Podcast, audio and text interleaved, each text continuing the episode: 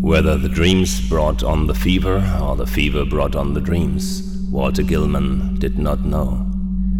Behind everything crouched the brooding, festering horror of the ancient town and of the mouldy, unhallowed garret gable where he wrote and studied and wrestled with figures and formulae when he was not tossing on the meager iron bed. His ears were growing sensitive to a preternatural and intolerable degree, and he had long ago stopped the cheap mental clock, whose ticking had come to seem like a thunder of artillery. At night, the subtle stirring of the black city outside, the sinister scurrying of rats in the wormy partitions, and the creaking of hidden timbers in the centuried house were enough to give him a sense of strident pandemonium the darkness always teemed with unexplained sound, and yet he sometimes shook with fear lest the noises he heard should subside and allow him to hear certain other, fainter noises,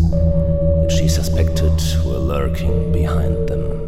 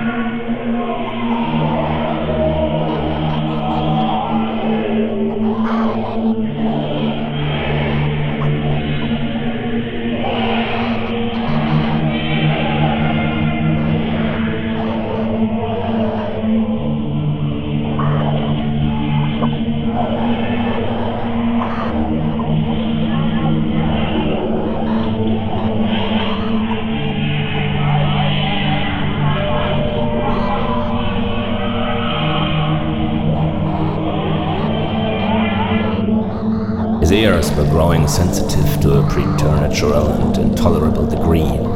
and he had long ago stopped the cheap mental clock, whose ticking had come to seem like a thunder of artillery.